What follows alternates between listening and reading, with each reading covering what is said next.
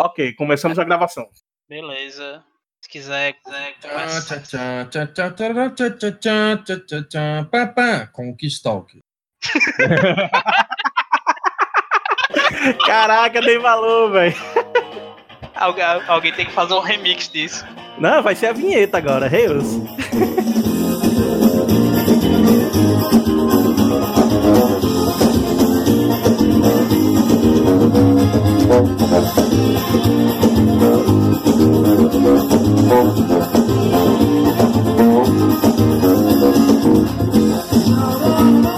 Sejam bem-vindos ao primeiro episódio do Conquistalk, né? O nosso episódio piloto do Conquistalk. Esse é o primeiro episódio de uma nova atração do Conquista, conquista.blog.br.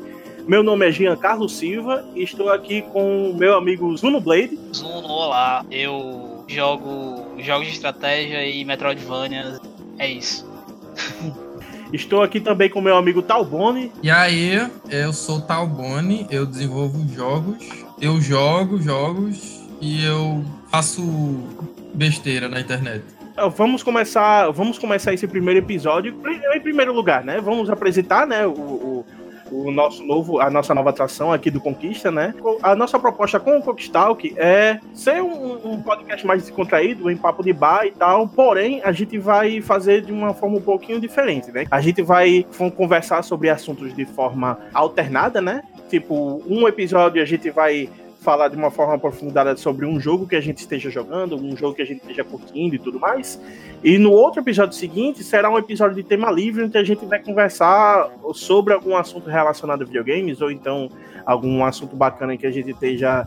que a gente tenha visto aí de atualidades. E os episódios vão sempre alternando, certo? Sempre um jogo, um assunto. O jogo, um assunto, tipo, cada episódio é, é, sendo alternado dessa maneira. E nesse episódio piloto, no, nesse episódio número zero, a gente vai conversar sobre o jogo Magic the Gathering Arena. E nós temos inclusive um convidado, não é isso? Vamos conversar aqui com um brother que é um grande especialista aí, vamos dizer assim, no, no Magic Arena, que é o Natan. Tudo bom, Natan? Oi, prazer aí, né? Ser convidado aí. Eu não sabia que era o primeiro episódio aqui. É, pois é, caiu para, caiu paraquedas. Aí Nathan fala assim: Eu não sabia que era o primeiro episódio, se eu soubesse eu não tinha vindo. É. Fiquei meio encabulado. Né? Mas é, não, não sou um especialista, né? Eu, eu, eu, gosto de jogar, não necessariamente só Magic. Uhum. É, mas eu, eu, gosto muito de fazer min-max em jogos, né? Isso acabou me favorecendo um pouco com o Magic. Assim. Legal, legal.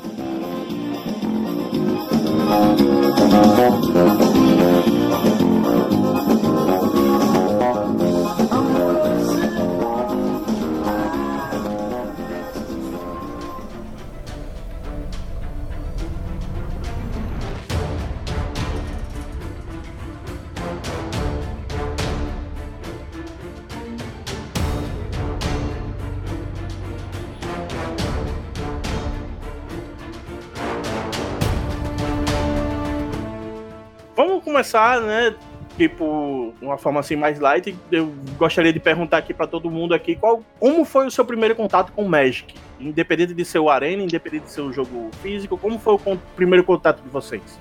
Meu primeiro contato com Magic foi quando eu era criança, porque meus irmãos, eles são dois dinossauros, né, 10 e 11 anos mais velho que eu, e eles jogavam Magic na, na época que o Magic tava ficando grande mesmo. Foi. É, era glacial, as coleções era glacial, Mirage, quarta edição e quinta edição do Magic. E foi quando eles começaram. A, o Magic começou a ter várias da, das características que definem ele hoje, né? Que ele começou a ter personagens com uns arcos extensos.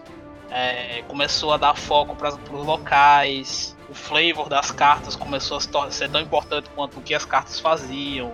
Uhum. Né?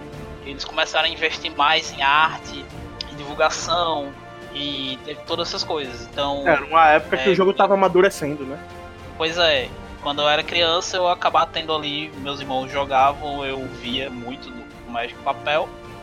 Aí parei, né? Porque a pessoa para, faz, vai fazer outras coisas. Quando eu entrei na faculdade, acho que meu segundo ano de curso, meus calouros, eu tinha um grupo de calouros que jogava Magic, então meio que o pessoal voltou a jogar, eu voltei a jogar Magic. E foi também na época que abriu a BT Games em Natal, né? Que era loja de Magic. Hum. Que foi, era muito frequentada aí na cidade. Aham, sim. Então, eu comecei a frequentar a BT Games e todo final de semana eles tinham torneios. Na verdade, a semana quase inteira eles tinham torneios. E a comunidade Magic de Natal em específico, ela é muito, muito forte. Ela Pra girava ter- ali em torno, né? Para vocês terem noção, tem o FNM, que é o Friday Nights Magic, né? Que é o torneio de Magic Standard de, de toda sexta-feira, semanal, do Magic. Aham. No Brasil, Natal era a segunda cidade com mais FNMs. Zuno, você, você pegou a Só Reynolds? perdia pra São Paulo. Ca- Cara, eu não fui da época da Renos. A Renos foi pós a minha chegada em Natal. Eu lembro da Reinos, eu não lembro da BT. Mas eu É, eu- sei eu- que.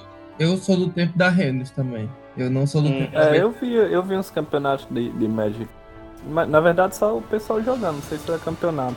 É, Natal, Natal, inclusive, tem um campeão mundial de Magic. Caralho. Pois é. Eu acho que 99 Quem é? ou 99, 2000.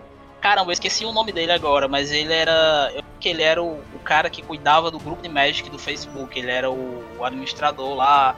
Ele. Kiev, exatamente. Que massa. Professor de biologia.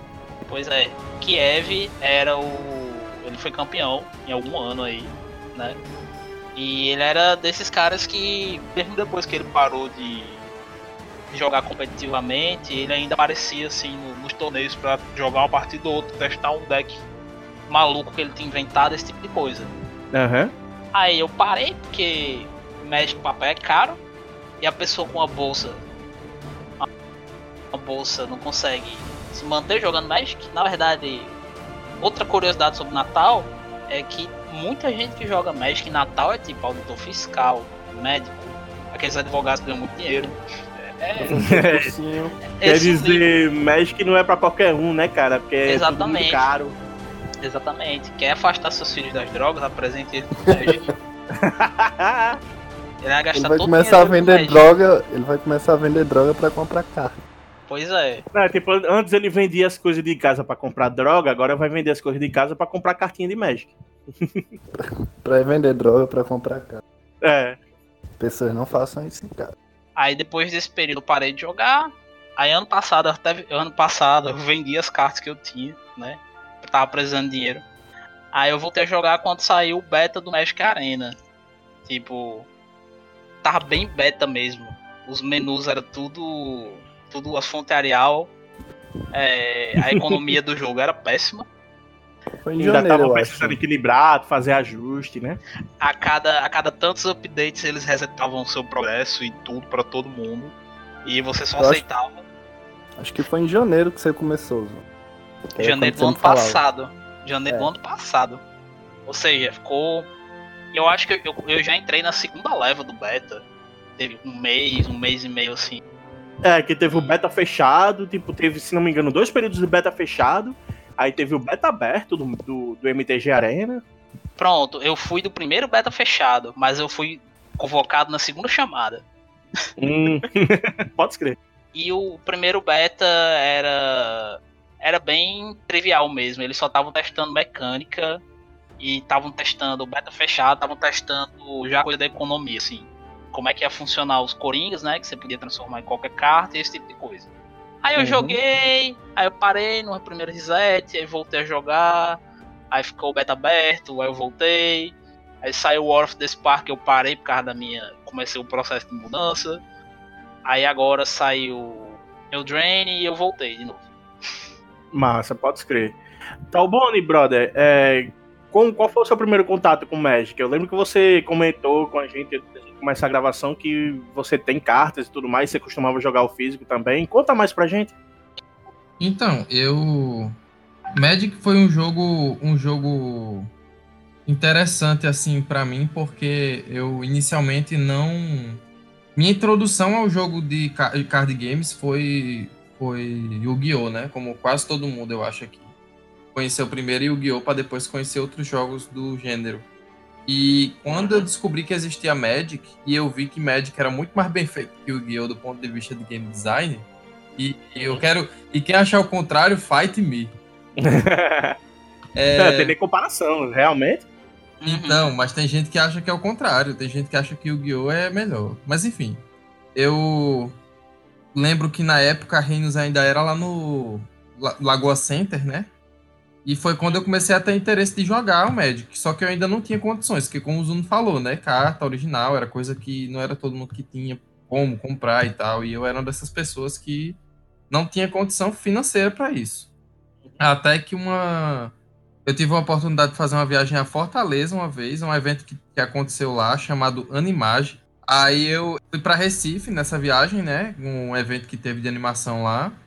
E aí eu fui pros passear também, né? E aí, um dos shoppings que eu fui, tinha uma promoção que era dois decks de Magic, estavam muito baratos. Muito baratos para o padrão Magic e muito baratos também para o, o que eu tava gastando nessa viagem. Aí eu peguei e comprei. Só que aí acabou que esses baralhos ficaram parados aqui em casa, eu não, não joguei muito com eles. Não surgiu oportunidade, né, de jogar? É, não tinha com quem e tal. Aí eu acabei indo atrás de saber mais sobre o Magic, e aí eu descobri o Magic, a, a, versão online que tinha na Steam. Aí eu joguei um pouco desse, só que aí, tipo, não cheguei também a me aprofundar muito. Joguei só o tutorial em algumas partidas e só. Mas foi isso, e acabou que, tipo, eu conheço Magic só de spectator mesmo, não tenho tanta experiência de jogar, mas acho muito ma massa o, o conceito, o jogo.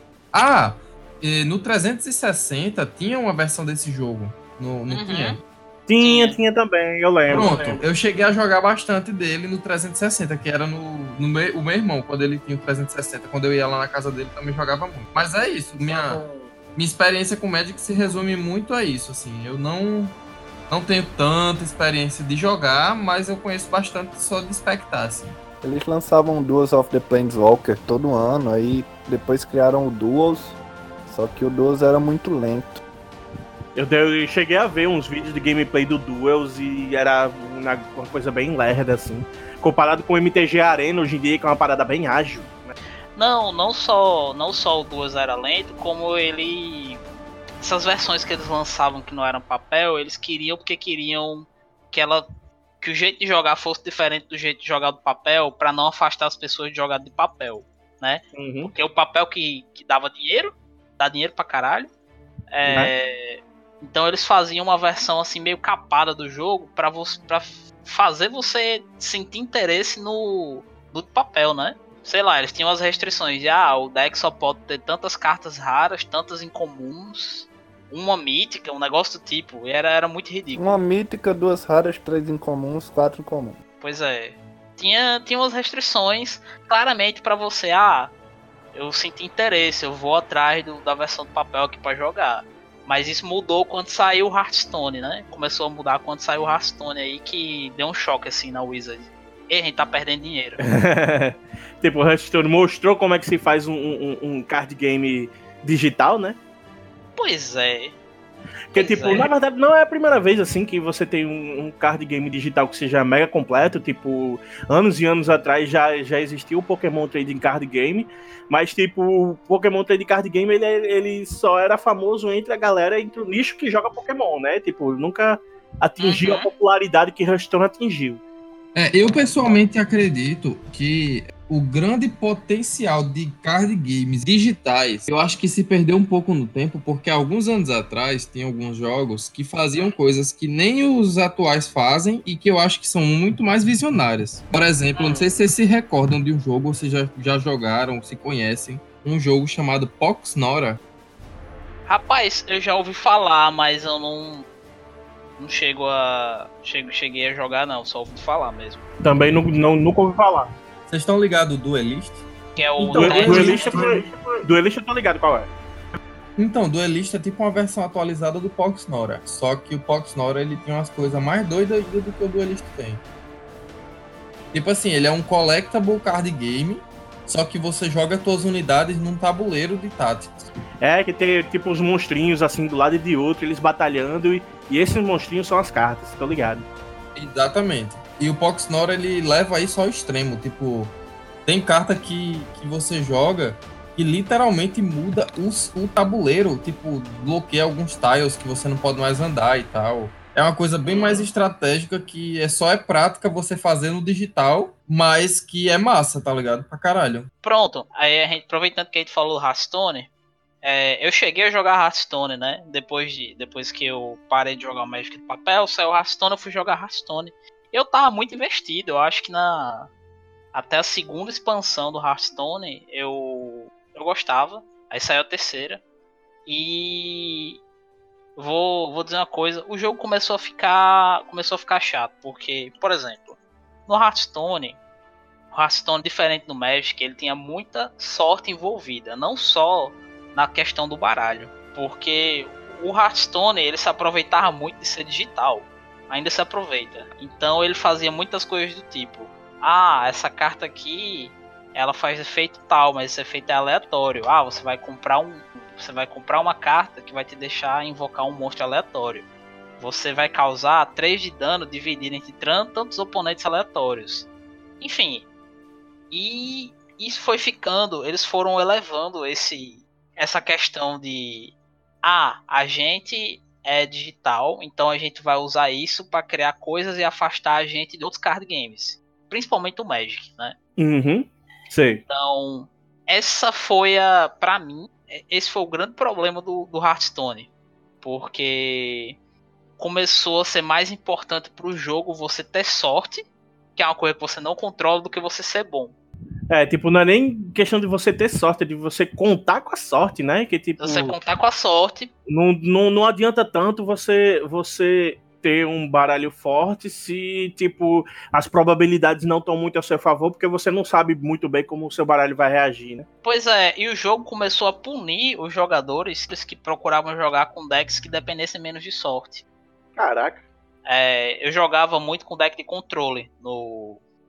No, no Magic? Hearthstone, Hearthstone. No Hearthstone. Ah, no Hearthstone. Sim. No Hearthstone eu jogava com deck de controle, porque o deck de controle me permitia ter um controle maior sobre as coisas, como o nome já diz. Uhum. E não adiantava, porque o meta não girava em torno de deck de controle. Então, por mais que eu jogasse bem, ia ter uma pessoa que jogava pior do que eu, mas que durante a partida ela ia ter mais sorte do que eu. E ela ia ganhar de mim, porque ela teve mais sorte. Basicamente. Entendeu? Que padre. E o Hearthstone, ele tinha, uma, ele tinha uma vantagem sobre o Magic, uma vantagem e uma desvantagem, que acabou se mostrando algo pela ganância, que era o seguinte: você tinha, o Hearthstone, eles podiam nerfar a carta, que é tudo digital. Uhum. O, Magic, o Magic, você não pode nerfar uma carta, porque você não pode nerfar a carta digital e tem uma versão do papel que continua do mesmo jeito. Você tem que banir. Então a Blizzard começou a segurar nerf de carta para vender coleção, porque era carta da coleção nova, aí todo mundo tava usando porque era muito forte, só que o jogo tava quebrado, o meta, e Uhum. eles não, não nerfavam nem baniam para forçar as pessoas a comprarem a coleção nova. É tipo o que aparece com, com os Champion do LoL, né? Quando lança.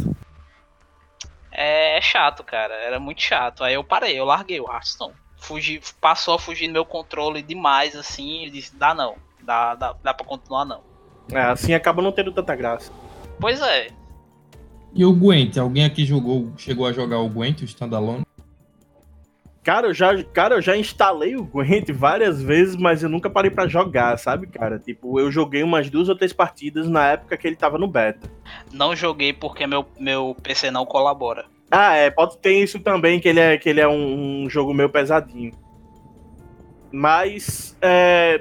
Então, Nathan, brother, como, como, como foi o, o, seu primeiro contato? Como foi que você mergulhou nesse mundo do, do, do Magic? Cara, um, pra falar a verdade, meu primeiro contato remete a 2006. Mas no fundo eu mergulhei não, porque assim, sempre tem aquelas cartas que. Carta de lixeira da, da loja, né? Que o cara abre o boost. O cara abre o booster e já vai jogando no lixo, porque não serve pra nada. Aí um colega meu, ele comprou, acho que mais de 600, assim, por tipo 2 reais. Caralho. Que era um, um cara que juntava assim. E foi, ah, toma, tá ligado? Uhum. Aí de- deu de graça, assim. Aí a gente ia jogar. Só tinha criatura grande com, com 8 manas, que não tinha efeito nenhum. Um ou três mágicas por aí. Uhum. E a gente jogava tudo bem na louca, assim, sabe? A gente não tinha regras. Onde eu Só na conheço Magic. mesmo. É, onde eu conheci Magic foi aí, né?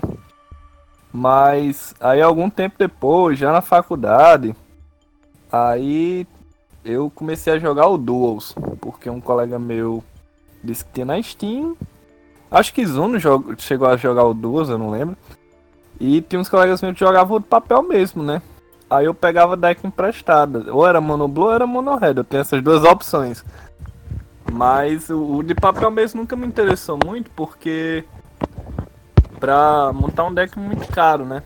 Uhum. Eu, nunca, eu nunca gostei de gastar muita grana com o jogo. Eu gosto de, de comprar o jogo e ficar por ali, né?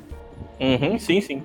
Pois é, mas aí, aí pronto, aí eu cheguei a jogar o Duos, joguei bastante o Duos.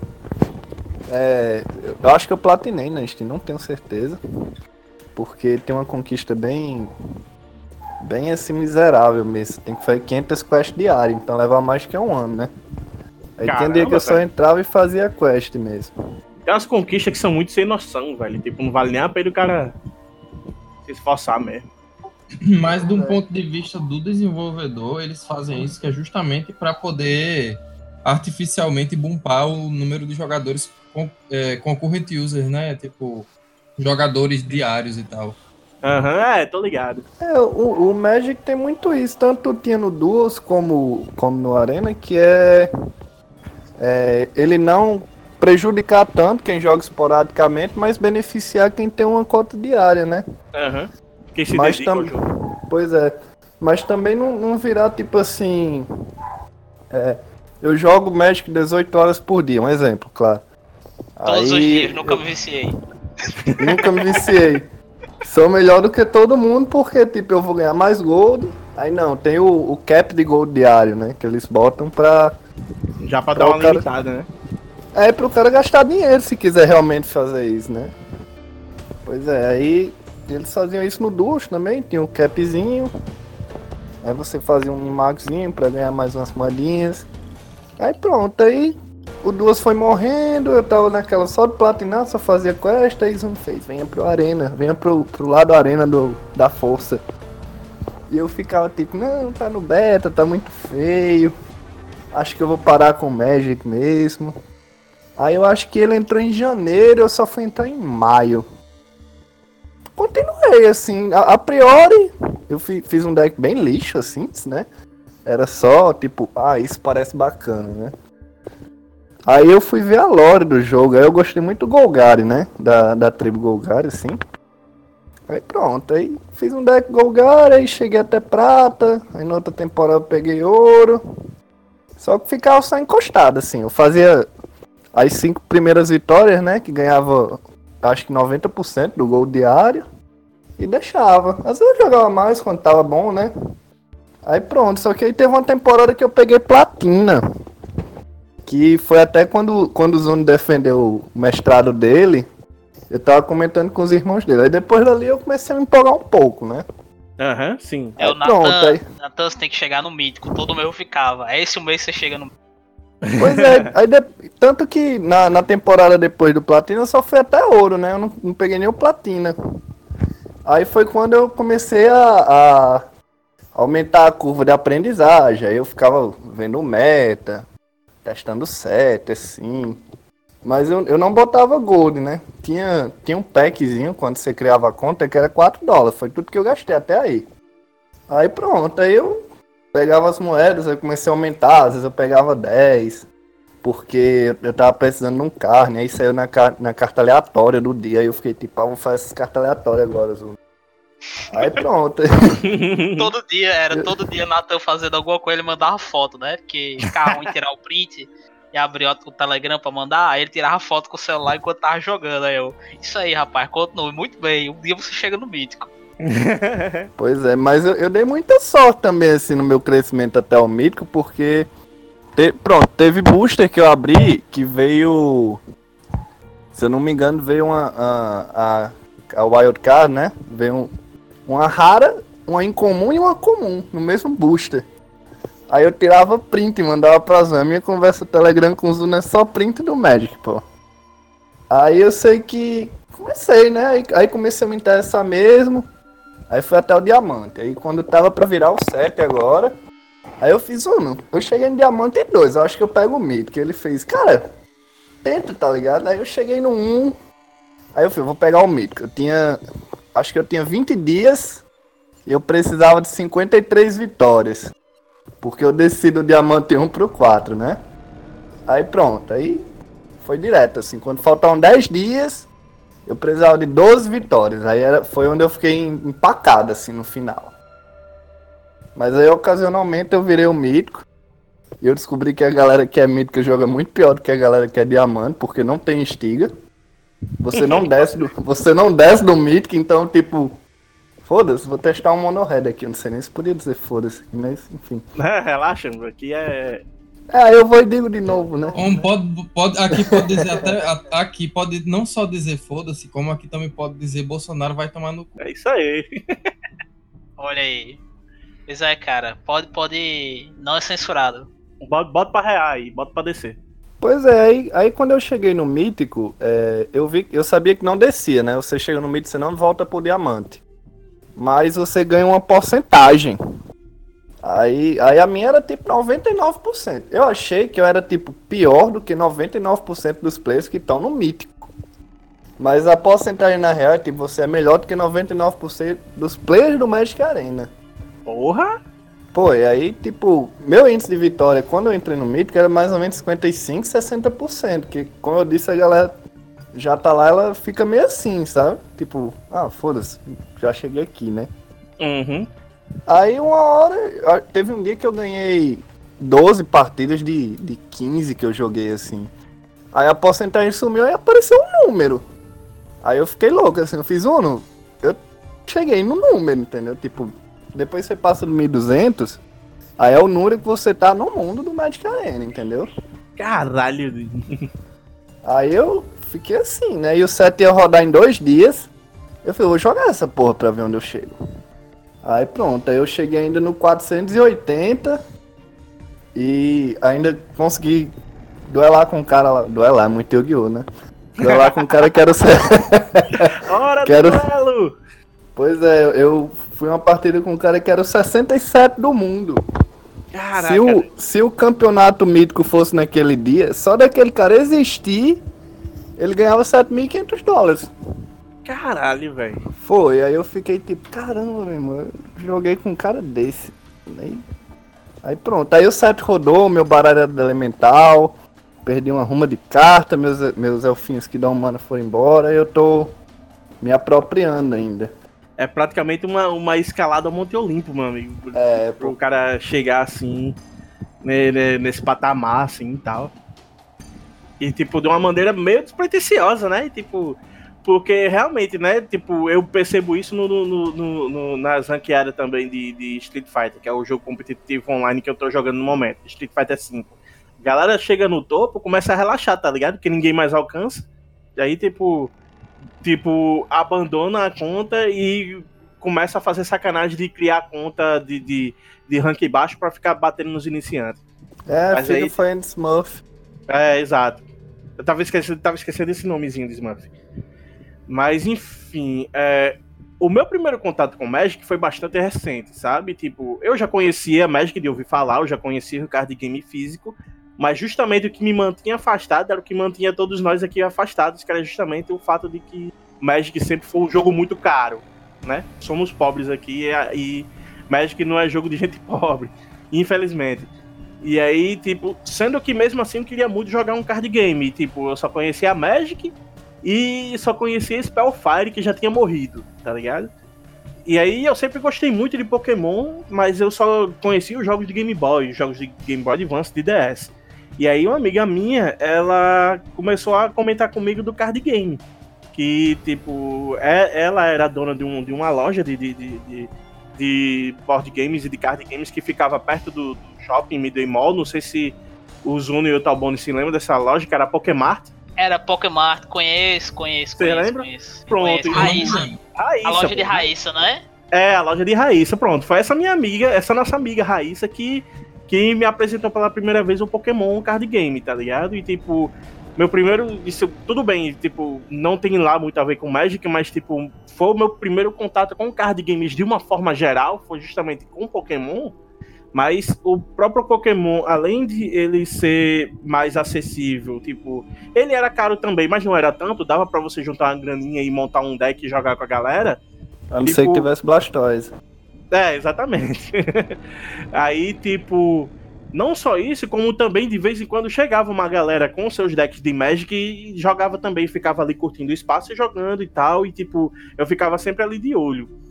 E, mas eu nunca cheguei a ter nenhum, nenhum baralho físico de Magic, né? Pela questão de ser muito caro e tudo mais. E tipo, lá na Pokémart até eles vendiam mesmo também Magic, mas nem vendiam tanto porque pouquíssima gente podia comprar. O pessoal comprava, era se concentrava mais em Pokémon e Yu-Gi-Oh!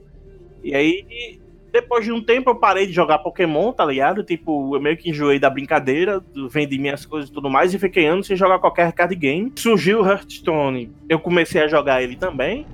Mas aí, tipo, Hearthstone, eu não sei o que que teve, não sei o que é que houve, não sei se foi o estilo de jogo do que a Blizzard lançou, que era um estilo que eu achava um tanto quanto simplório e, tipo, depois de um tempo eu acabava, acabava enjoando e, tipo, nunca mais joguei.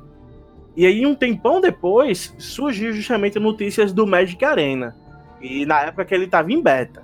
E aí eu, ok, eu vou dar uma olhada nele. Na época que ele tava em beta, ele, tipo, tinha acabado de, de, de liberar o beta aberto para todo mundo. Então ele já tava um pouquinho mais, mais bem feitinho, mas ainda precisava de ajustes. Já, o pessoal já tinha capinado um pouquinho do lote, né? Do, do Arena. Era.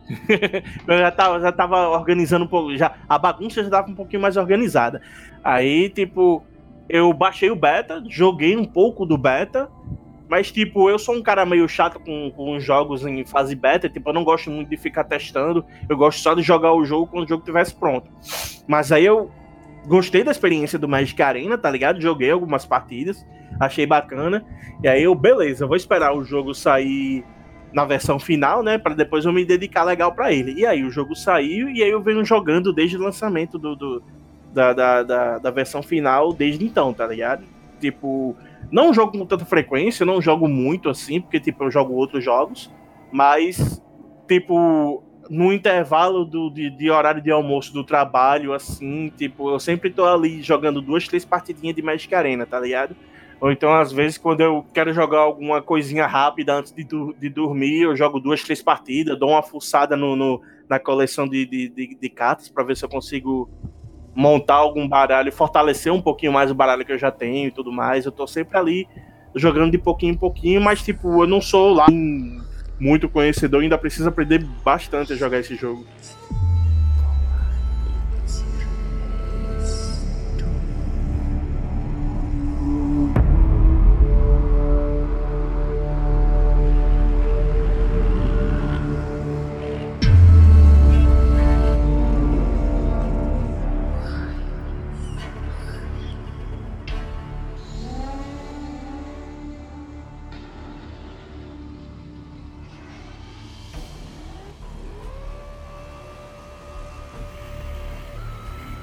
Pessoal, bora falar um pouco de como é que tá essa experiência do Arena, porque assim, né?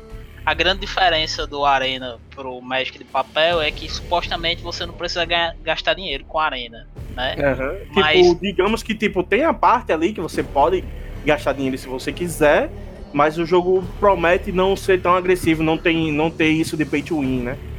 É, então, o, o quão real é isso? Eu vou falar assim um pouco da, da minha experiência eu acho que é completamente possível você jogar o Magic Arena e se divertir uhum. sem gastar um centavo. Porque eu não gastei até agora um centavo com esse jogo. Nem eu, cara, e eu concordo com você. Ele consegue ser um jogo bastante acessível, assim. É, entretanto, é, se você estiver disposto a gastar, existem formas eficientes de gastar dinheiro nesse jogo. É, algum comentário, Nathan? Você que jogou é mais de todo mundo. É, assim, tem. Tem a questão do, do draft, né? Porque eles mudaram, eles criaram as regras de não poder repetir carta rara e mítica, né? Aí começa os players sempre criam estratégias para pagar o mínimo possível, né? A galera que não paga. Essa regra de não poder repetir carta rara e mítica, ela existe no jogo físico também ou é coisa só da arena? Com, no Magic Papel ou só no Arena? No jogo físico é, é, Acho que é impossível fazer algo assim, né? Ah, Tipo, tá. eu acho que cada booster, cada booster vem uma rara e uma mítica, ou uma mítica, não lembro. É, cada bu o Booster de Magic é assim, o Booster de Magic ele vai vir com 15 cartas, aí vem um terreno básico, Uhum. uma carta rara, três incomum, pelo menos uma carta rara, pelo menos três incomuns. E o resto é comum. Certo. É, o booster do Arena, ele vem com sete cartas, né? Ele vai Oito. vir com oito cartas. Não, são sete, cara. São oito, não?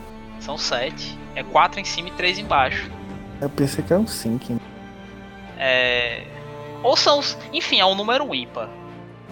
Ele, ele vem com menos cartas, vamos dizer que seja, sei lá, nove. né?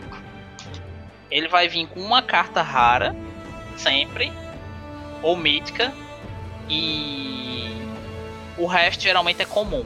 E talvez tenha uma em comum. Vem uma Aham. em comum, uma São rara. duas, duas incomuns. Pronto. É, é um negócio desse, nesse sentido. Agora, qual é a diferença? No Magic de papel, qual é- a regra do Magic diz que você só pode ter até. Com exceção de terreno básico, você só pode ter a- até quatro cópias de uma mesma carta no deck, né? São oito. No Magic de papel, você. Se você pegar uma carta além dessas quatro, você vende essa carta, você negocia, você troca com outra pessoa, Joga na Ela- lixeira da loja. joga na lixeira da loja aquela questão do, do trading card game, né? De você trocar cartas. Aham. O, o Arena ele é um CCG, né? Que é mais coleção. Então, quando você passa da quarta cópia de uma carta, o jogo tem que te dar alguma coisa, porque se você passou da quarta cópia de uma carta, você vai estar pegando coisa que vai ser repetida, que você não tem como, supostamente você não teria como se livrar, né? Porque no Então o jogo tem que te compensar de alguma maneira, né? é, no Hearthstone, quando você pegava uma, uma carta repetida, Você, Repetida? podia, você podia transformar ela em pó. O pó Trocava mágico lá pra pó. você, pra você craftar, craftar outras cartas. Traficar o Pra pó. ficar. Só que o Arena tem a questão dos Coringas, que é a forma do jogo de craftar cartas. Que foi uma Então- coisa que eu adorei, cara. Esse, essa mecânicazinha dos Coringas eu achei muito bacana. Sim, é muito boa.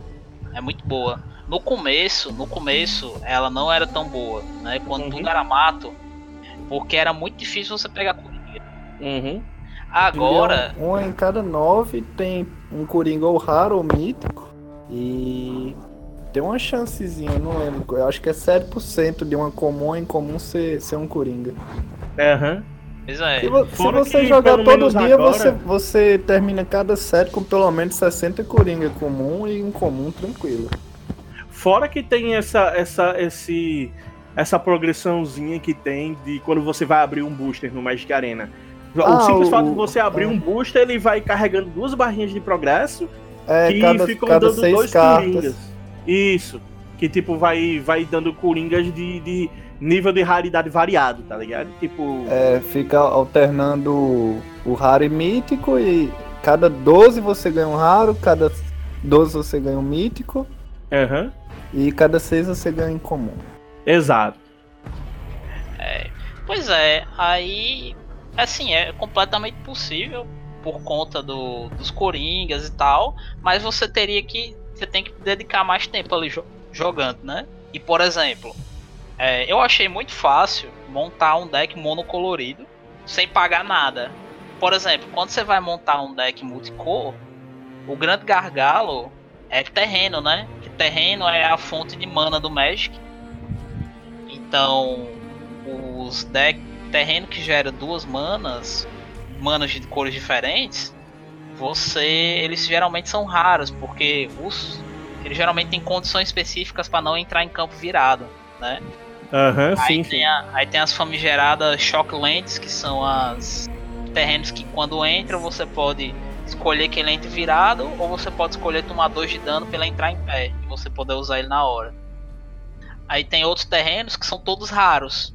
Aí geralmente quando você tem um um deck de, de duas cores, ou mais, por exemplo, um de duas cores, você vai ter ali pelo menos quatro terrenos raros que geram mana das duas cores que você usa. E pro seu deck ficar bom, você vai precisar desses quatro caras. Só que eles são raros. Aí já foi oito coringa raro só nos terrenos. Entendeu? Você pode jogar de verde e ter Paradise Druid, né? Que gera uma mana de qualquer cor. Pois é, mas como dito anteriormente, antes da, da gravação, verde é cor de vagabundo. mas Ou o gente é... mítica, né? Coitado é... do pessoal que joga de verde. Aí. Enfim, tem, tem esses problemas. Uma dica aí para quem tá começando é fazer um deck monocolorido. Guardar, guardar as cartinhas, os coringas. Isso, não gastar logo de cara. Guardar os coringas. É, não, não gaste seus coringas em Merfolk, que foi um erro crasso que eu fiz quando comecei. pois é. é. É tanto que eu, eu lembro que antes da, da rotação mais recente, eu, meu deck, meu deck só tinha quatro raras. Era tudo incomum e, e comum. E era um deck muito. Era um deck top tier, ainda mais. Saudades.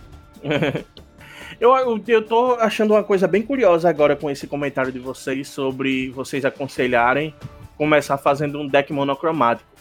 Porque eu não sei se vocês tiveram essa percepção quando vocês jogaram Magic Arena, mas quando eu comecei a jogar, eu achei muito interessante o jogo logo de cara te incentivar a fazer deck bicolor. Porque para início de conversa, você já, já ganha vários decks ali de graça e quase todos são bicolores, tipo, vários uh -huh. deles são. É, você, uh -huh. você ganhava cinco monocolor. Isso. Aí, aí todo dia desbloqueava dois bicolor, assim. Exato. É, eu acho que três dias você pegava tudo, no último dia você ganhava os últimos cinco bicolor. Aham, uhum, que é daquele é, lance do, do, da, da maestriazinha de você colocar as bolinhas e ir liberando. E aí, tipo, eu percebi, assim, eu não sei vocês, mas eu entendi isso como um incentivo para mesmo que você seja iniciante, você experimentar fazer decks bicolores, tá ligado? Para você ver como realmente funciona a mecânica do jogo nessa situação, tá ligado? E a partir daí você escolher se fica com bicolor mesmo, ou então faz um monocromático, ou se você tenta fazer uma loucura de três ou mais cores, tá ligado? Que eu ouvi dizer que também é possível. Completamente é. possível. Uhum. Eu, eu cheguei no. Eu cheguei com, com três cores no mito. Caralho. Meu, meu irmão, quando ele tava jogando ativamente, ele jogava com um Mono Black que na verdade tinha cinco cores. Caraca! Ele tinha, ele tinha cartas das cinco cores dentro do deck dele. E como é que, como é que pode? Cara, é. Manipulação como é que pode? de artefato. Ele tinha um artefato que ah. qualquer cor é, mas é, nesse, nesse set novo que saiu agora, você pode fazer um deck branco. Porque tem, tem muita carta que é tipo quatro manas. Aí tipo branco ou azul, branco ou preto, branco ou verde, branco ou vermelho. É. Porque o Magic tem, tem essas coisas, né? Tem as cartas que são de duas cores, onde você tem que gastar mana de duas cores obrigatoriamente. E você tem a famigerada mana híbrida, que é você pode gastar mana de uma cor ou de outra cor. Bom, aí eu fiquei pensando nessa possibilidade, né? De o jogo tá te incentivando a já começar logo de cara com um deck bicolor, né? Você experimentar vários decks bicolores aí e escolher o que mais te encaixa. E daqui pra lá, né? Você decide se fica com ele ou se faz outro tipo de deck. O que, que você acha de fato assim, Zuno? O que, que você acha? Cara, o jogo tá, tá te incentivando isso é uma faca de dois gumes, porque é interessante jogar com deck de duas cores. Entendeu? Uhum. Sim, sim, sim. É... Entretanto, demora muito mais para você terminar de montar um deck desse jeito, entendeu?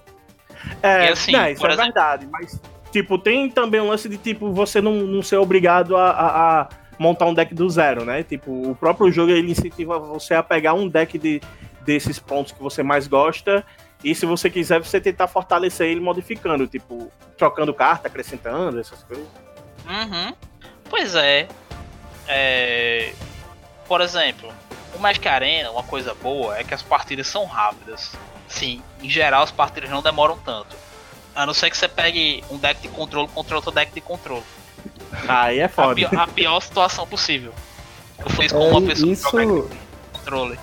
Isso é um dos paradigmas do jogo, inclusive. Tanto é que aquela carta Nexus of Fate, ela foi, ela foi banida do do Standard, não, eu acho da Ranked. Caramba! Por, porque ela tinha player que ficava, ele ficava rotacionando o jogo, entendeu? Ele não ganhava Mas ele tinha como botar o Nexus of Fate, tirá-lo do cemitério e jogar de novo.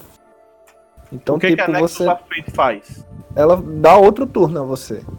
Caraca, velho. É. Acho que são seis manas, preto, vermelha, e você joga de novo. Aí tinha, tinha o deck com o famoso Teferi, né? Que, que graças a Deus saiu, eu odiava aquele cara. Saiu E um o- deles. Saiu um, Um deles. deles, um deles, mas era o pior.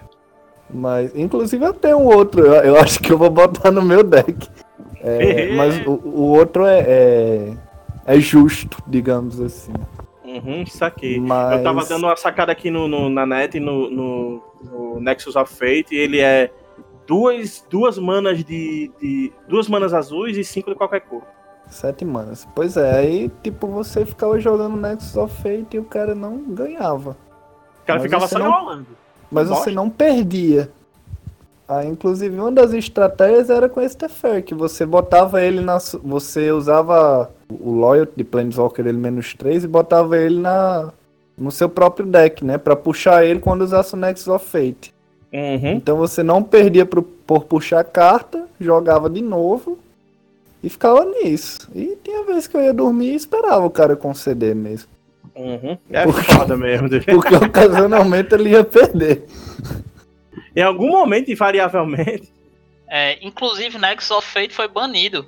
Foi, foi por isso que eu disse que o- um dos paradigmas do Arena é ter jogos rápidos, né? Pois ser, é. dinam- ser dinâmico, assim. Por isso que tem, tem certas cartas que eles desvirtuam o uso, assim.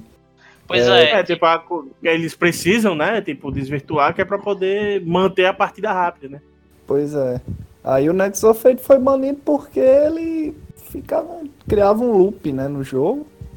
E tem, teve um evento aí, mas foi só em evento, que eles baniram o Experimental Frenzy porque você ficava muito tempo juntando mana vermelha pra jogar um Banefire e ganhar de uma vez, né?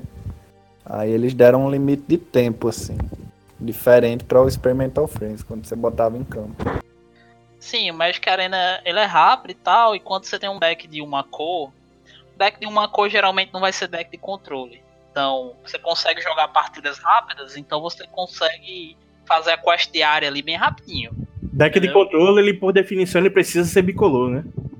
Não por definição, mas é porque depende muito de como é que tá o, o que tem disponível. Ah, entendi. Tipo, Por exemplo, é mais irmão, tinha, fácil você criar um deck de controle com duas cores. Duas Exato. meu irmão tinha um deck de controle, o deck que eu citei anteriormente, que era preto. É, por quê? Porque tinham muitas ferramentas do preto que ajudavam ele a ter esse deck, entendeu? Não era o melhor deck de controle, mas era um deck divertido de jogar.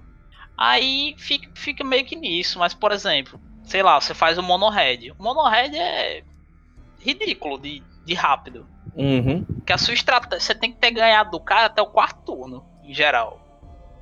Tipo, ela é uma carta que, tipo, ela ataca muito rápido, né? É, primeiro turno baixa o bicho, segundo turno dois bichos ataca.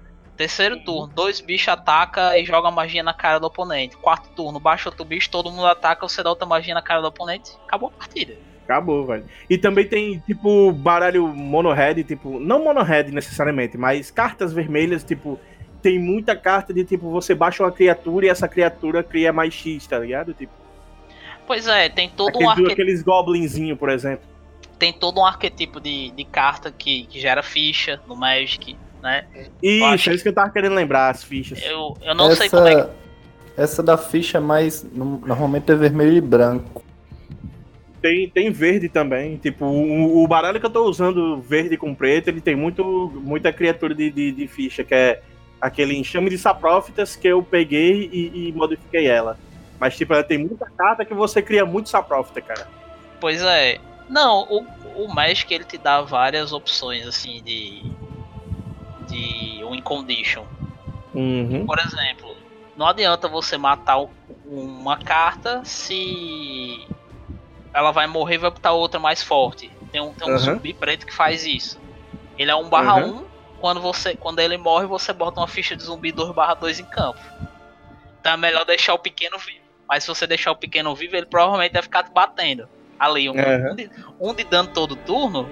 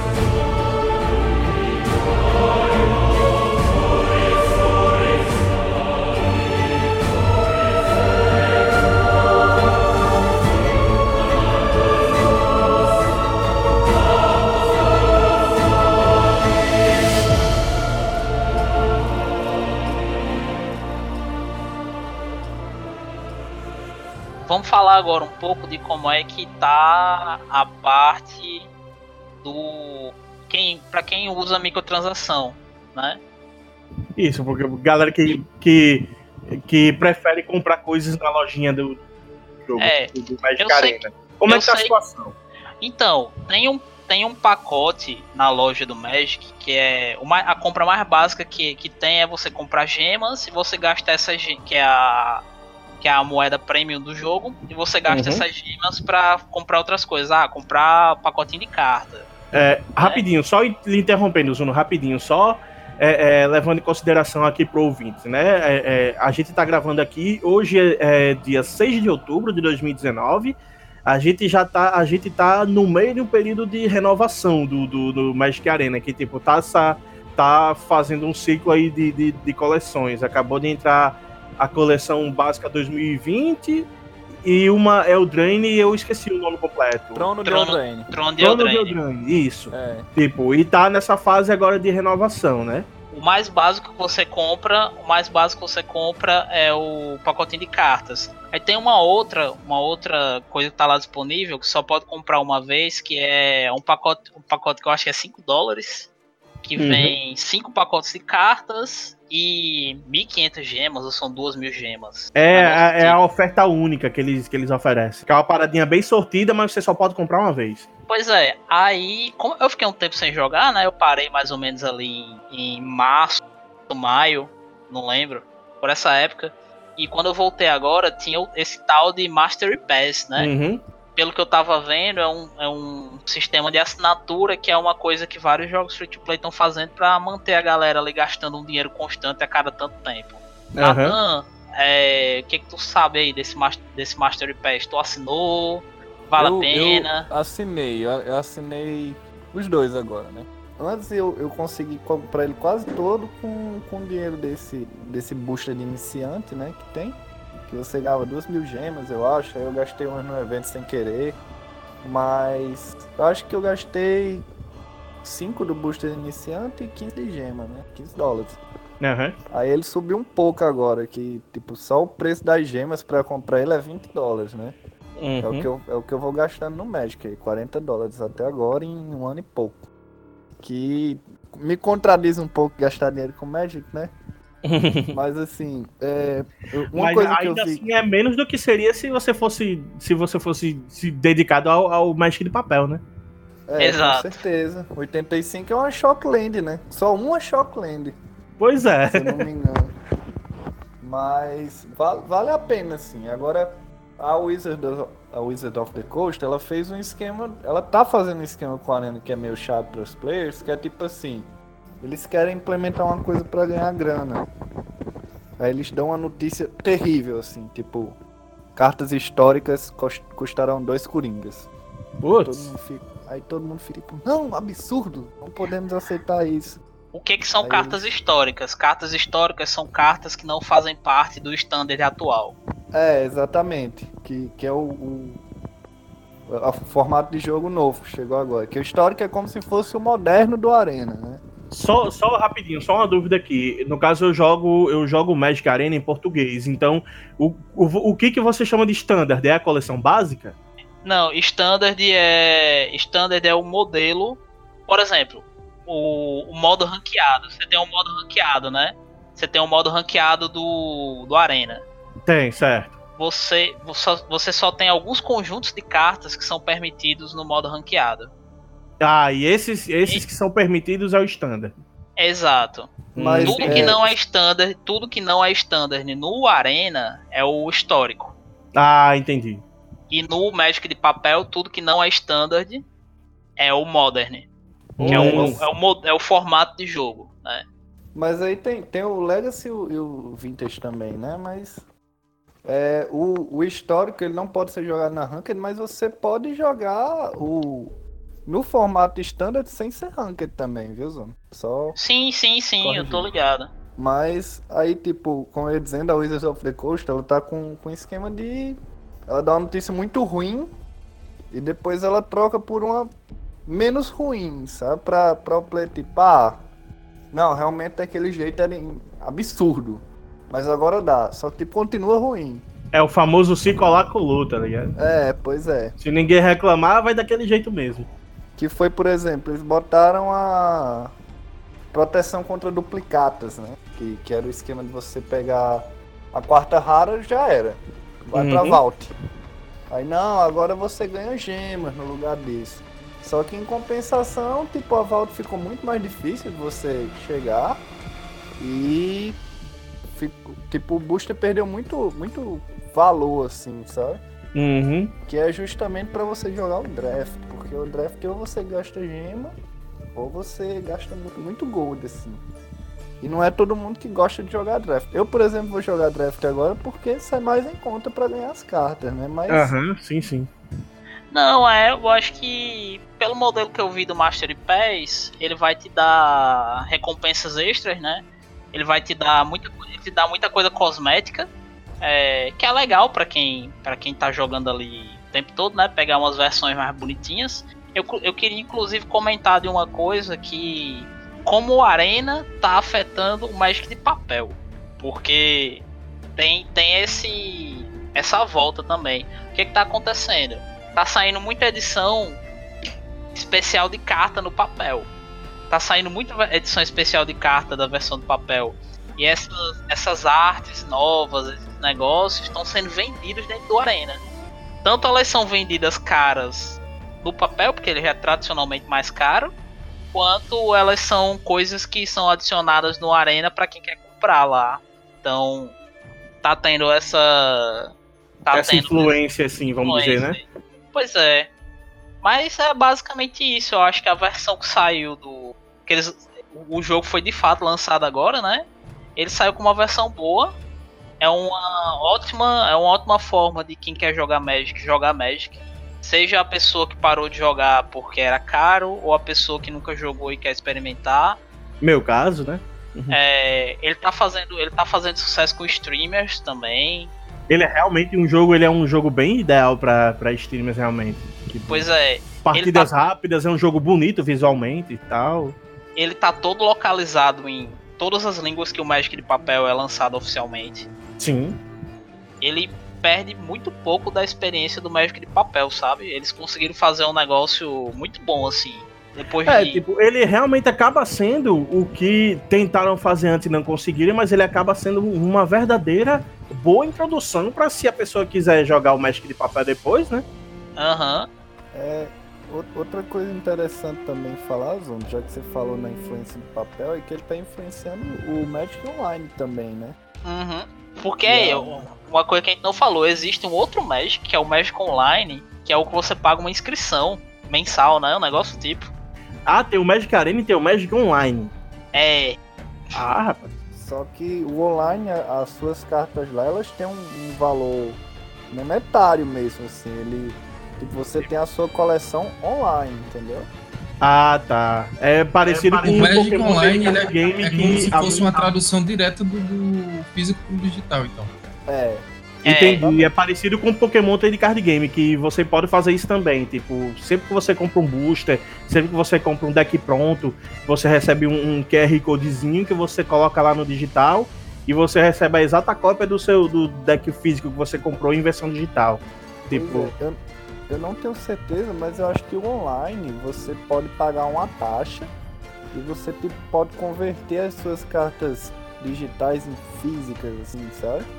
Mas o, o valor delas lá é, é como flutua, é flutua, a flutuação do mercado é como se fosse do físico mesmo. uhum. Então, tipo, uma Shockland lá não vai ser um, um Coringa raro. vai ser a- aquele Vai ser, valor. tipo em assim, dinheiro. aquele valor na, na moeda do jogo, né?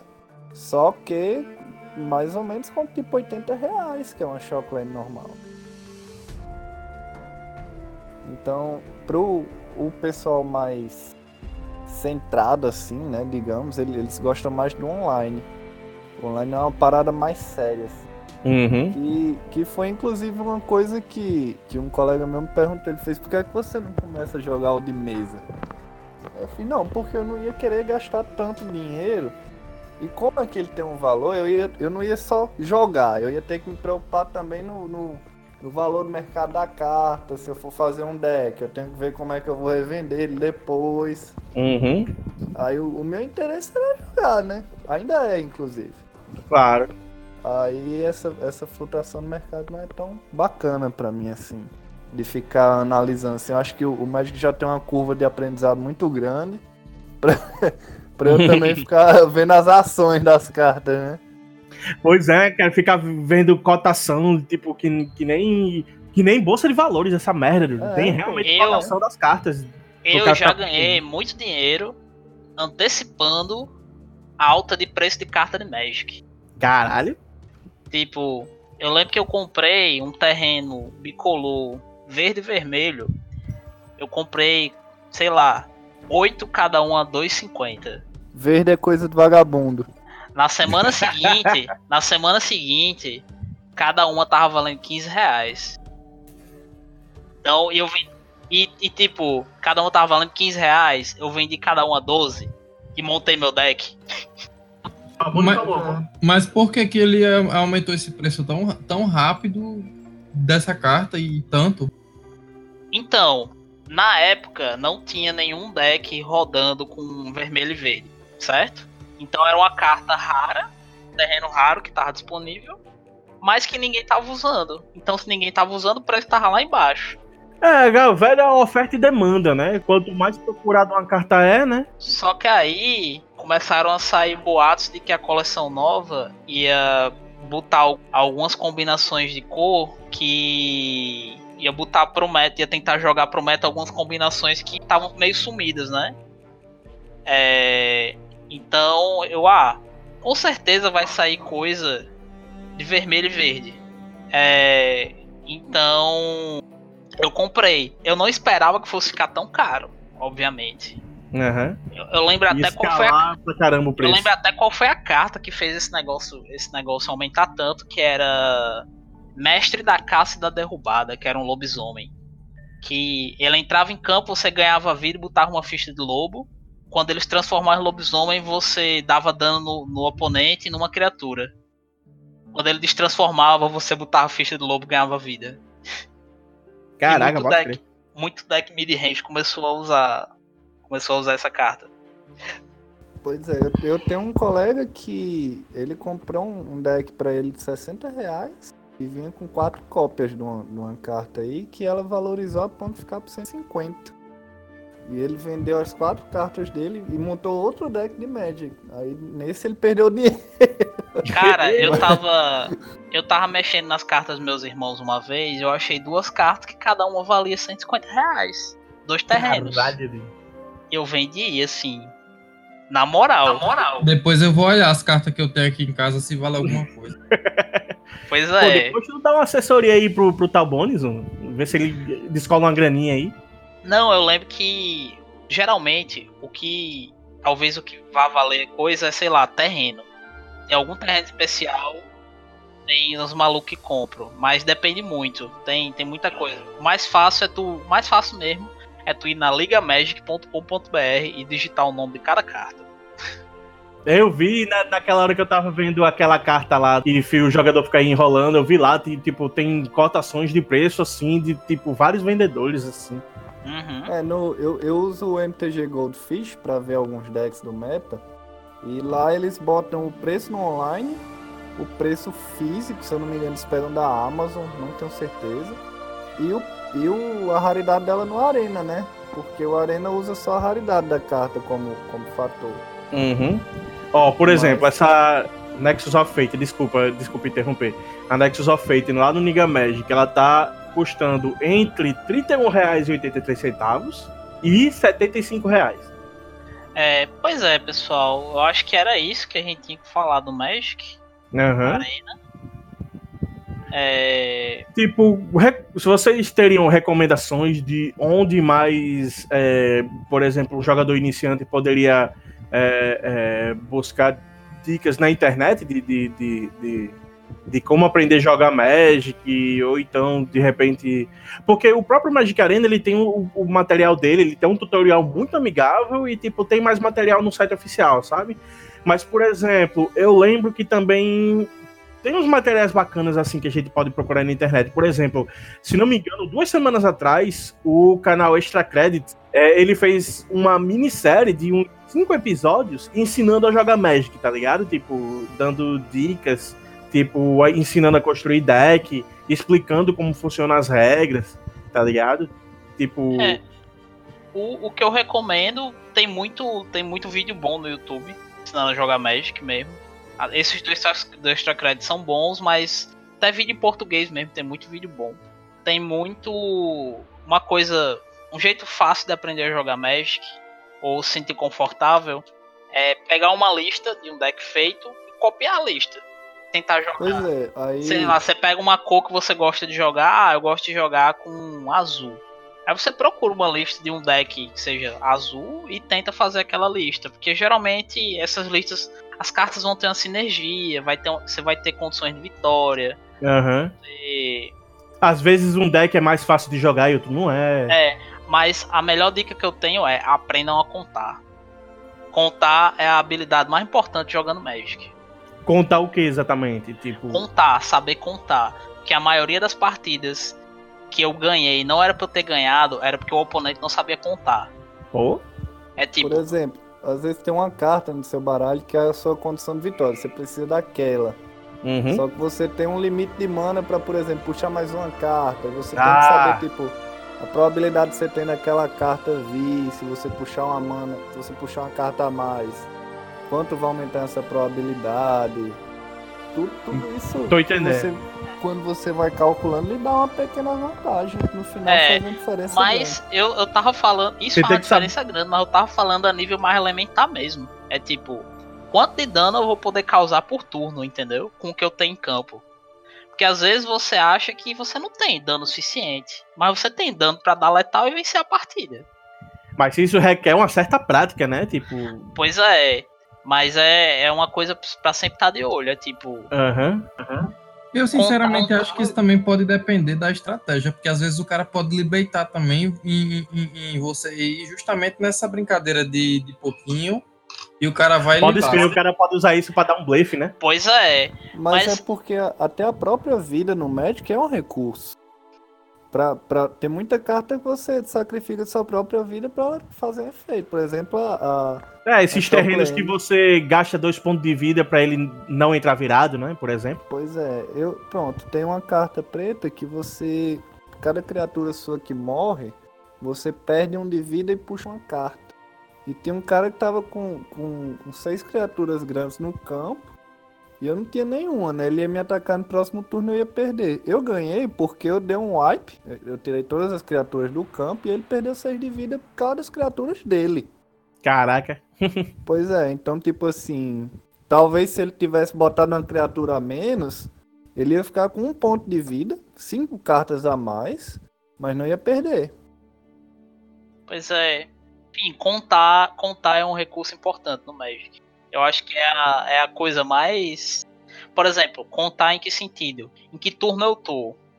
O que que fulano de tal pode, pode baixar nesse turno? Por exemplo, ah, o cara, o cara só tem um deck de criatura, então seria interessante eu baixar uma criatura pra bloquear. Seria interessante eu segurar duas mana aqui pra um feitiço ou uma mágica instantânea que vai matar uma criatura que entrar em campo. Entendeu? Aham. Sim, saquei. Eu, a- eu acho que o grande, a grande questão do Magic é gerenciamento de recursos mesmo. Assim, ele não só não só suas cartas, mas por exemplo, antecipação é um negócio que vem com experiência. Então eu nem é, é jogando mesmo que aprende, mas é tipo de pô, ver quais são. O importante é saber contar e saber quais são suas condições de vitória. Porque às vezes, às vezes você o cara, não vai às vezes. Às vezes o cara, tipo. Mesmo que de repente o cara esteja com uma mão ruim, mas o cara tentar conduzir o jogo pra a- a- atingir a condição de vitória dele e ele conseguir vencer. Pois é.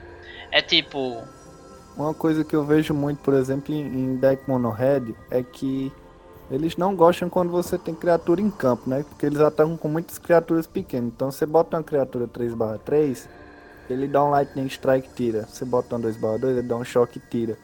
Só que tem vezes que você vai botando uma criatura que às vezes nem tem ataque, mas consegue bloquear. E ele fica gastando muita magia com isso, que ele podia dar direto em você e ganhar, né? Pois é. Eu falo isso como jogador no Mono Red.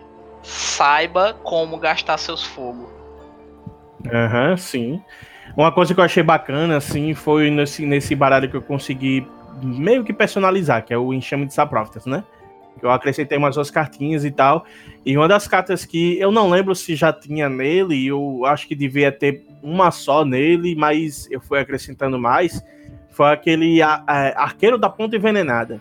Que, cara, eu adorei essa, essa, essa cartinha, velho. Tipo, não sei se ela ainda vai valer agora, depois dessa rotação, mas tava valendo quando eu comecei a jogar e eu consegui algumas boas vitórias com ela que uma das propriedades dessa arqueira da ponta envenenada é sempre que uma criatura morre, qualquer que seja ela, é, o arqueiro causa um ponto, de, é, um ponto de dano no oponente. Eu colocava duas, três no campo, ainda colocava mais uma saprófitas, tá ligado? E tipo, se a galera ficava ficar matando as minhas saprófitas, que tipo, só, só tem um de, um de dano e um de vida, tipo, então elas morrem muito fácil, mas aí o cara fica nessa sinuca de bico, né?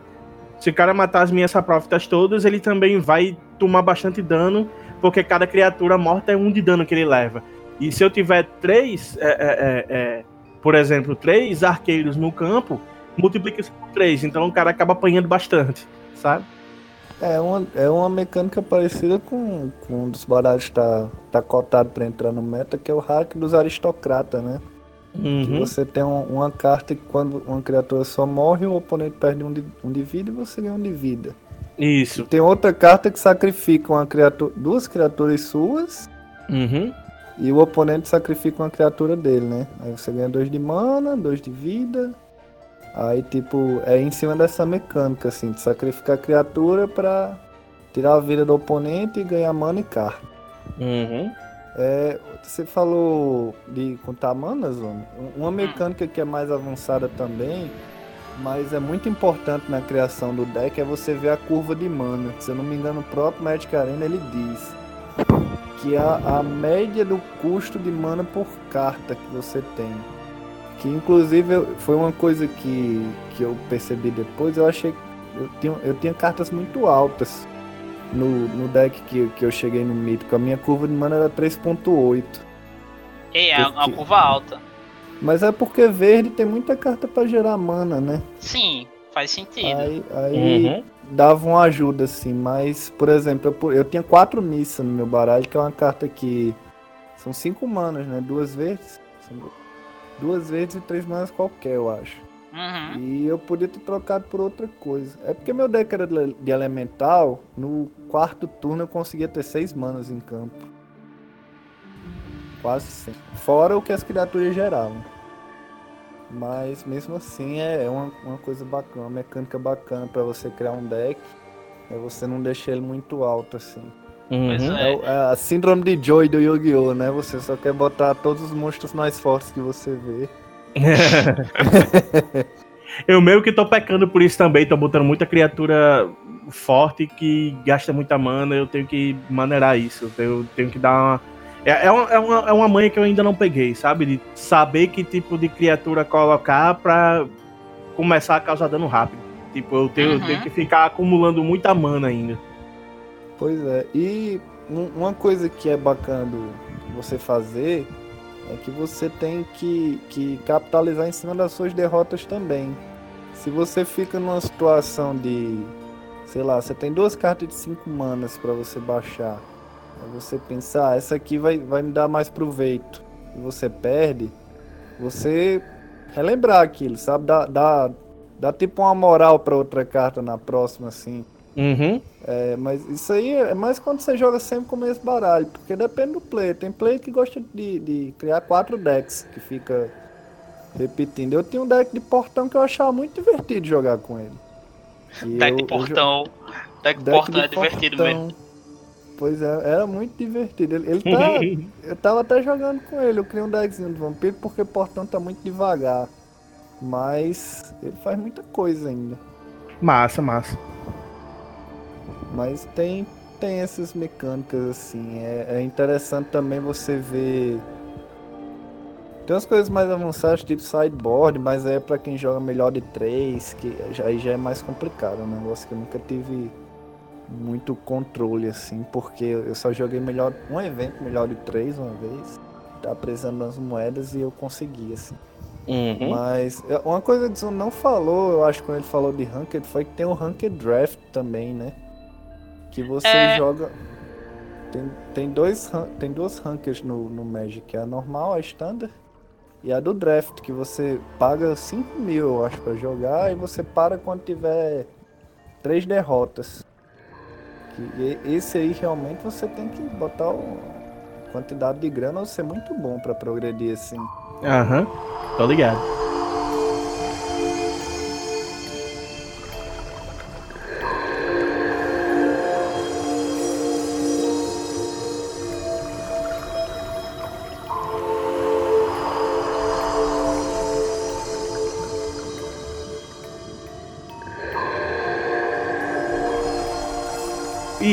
Primeiro episódio, né? Do, foi, o- foi o episódio piloto do nosso podcast Stalk. Esperamos que você, ouvinte, tenha curtido aí nossas experiências e as dicas que o Zuno e o Nathan deram aí para quem quiser, de repente, para quem se interessar pelo Magic também, seja o Magic Arena ou o Magic mesmo de papel, né? Vai que de repente você tem a grana pra bancar aí. Então, Natan, brother, agradecemos demais aí pela sua presença. Fala aí pra gente onde, onde é que a gente pode entrar em contato com você, se você tem alguma rede social que, que a gente pode te adicionar e tudo mais. Onde é que a gente pode lhe encontrar? Então, é, hoje em dia eu tô usando muito Instagram só. É o arroba Cronatan, K-U-R-O-N-O-N-A-T-H-N. E podem me adicionar lá, podem falar de Magic, podem falar aleatoriedades. Eu sou uma pessoa muito aleatória. É, é real, eu posso testar. Sou bem sociável, assim, e dou dicas aí. Não que eu seja grande coisa, mas A gente vai aprendendo, né? me sigam no Instagram, amigos. O cara fala, o, cara é top 500 e falar não que eu não seja grande coisa. Ah, pra lá, rapaz. Os caras entre os 500 melhores dizendo um negócio desse. Mas tá certo, né, pô? O que deve ter de jogador velho e peba que não tá nem entre os 500 que só quer ser as pregas de galera, né, bicho? Mas é, eu, eu digo que eu não sou mais nada agora porque depois virou um meta, meu baralho vale nada, né? Uhum. Todo mundo do standard não sabe mais de nada, pô. Eu acho que isso também é um fator bom do Magic. É uma coisa bacana, né? Que todo mundo uma hora vai ter que começar do zero e reaprender. É, todo outono eles tiram quatro sets de uma vez, então, tipo, é tudo novo agora. Uhum. É outro jogo com, com a mesma coisa. Irado, irado. E qual é o teu usuário, brother, do MTG Arena, pra quando a gente quiser jogar umas partidas junto? Cara, é, é- Eu não tô lembrando o número, mas eu acho que é 12047. Corono, aí Jogo da Velha, 12047. A gente bota, a gente bota na, na descrição do podcast o usuário correto dele, se esse não for o correto. Isso, a gente vai colocar tudo isso na descrição, né? A gente vai colocar o- o- os perfis de todo mundo. Vamos colocar também os links pra quem quiser assistir os episódios do Extra Credits que eu falei, mais outras referências que o Zuno também falou e tudo mais. É, E- tem nada a ver, eu achei que é. Só interrompendo, né? Corono, Jogo da Velha, 70926. Nossa, olha aí. O 12047 é outra coisa, totalmente diferente.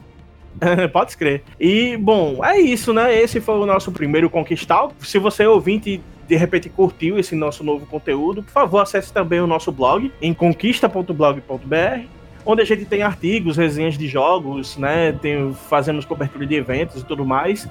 Nós também estamos presentes no Twitter, né? ConquistaBlogBR e também na comunidade Steam. Basta você digitar na busca Conquista Blog BR. Tem- temos a nossa cura- curadoria de jogos também. Eu sou Giancarlo Silva, você pode me encontrar no arroba Giancarlo0 no Twitter. Eu sou o Zuno Ribeiro, geralmente frequento aquela terra de ninguém chamada Twitter, com arroba, arroba Zunoblade, Z-U-N-O-B-L-A-D-E. É, e é basicamente isso. Eu tô. Meu Twitter é aberto, então é só me seguir. Interagir, eu geralmente respondo com quem, quem interage comigo, mesmo que eu não conheça a pessoa. Essa é a parte integral da experiência Twitter, que é interagir com desconhecidos. E é isso. Eu sou Talbone, tenho meu Twitter que é arroba italbone. Também tem meu site pessoal, se alguém quiser dar uma sacada nos meus, outros- nos meus trampos, é http dois pontos barra barra, o padrãozinho, né? Taub.one. Não tem ponto .com, não tem ponto .br, não tem www. Só botar na barra de endereços taub.one, que, que é meu site. E também eu tenho os meus jogos na, na Steam, né? Quem tiver interesse. E tem o Slate, que tá na Steam. É, ainda não lançou, mas ele tá é, para lançar agora. Virar o ano, agora ele vai lançar, se tudo der certo. E também tem minha página no It, que é it.io, é, italbone.it.io. E é isso, basicamente é isso. Bom, e é isso, galera. Espero que vocês tenham curtido. Até o próximo Conquistal. Valeu. Valeu. Até mais. Aí, valeu.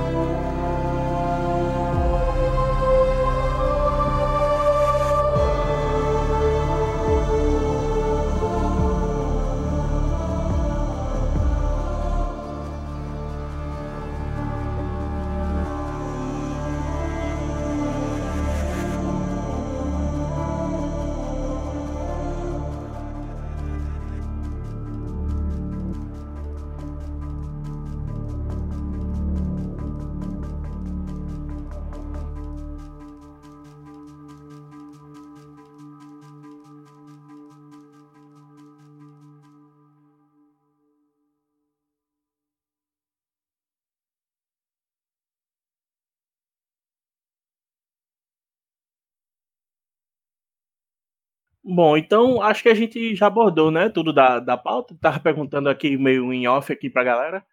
É, não, abordamos tudo da pauta. Podemos fazer um encerramento agora. Aham, uhum, beleza. beleza. Encerramento! Pam. Cara, eu tô adorando isso, velho.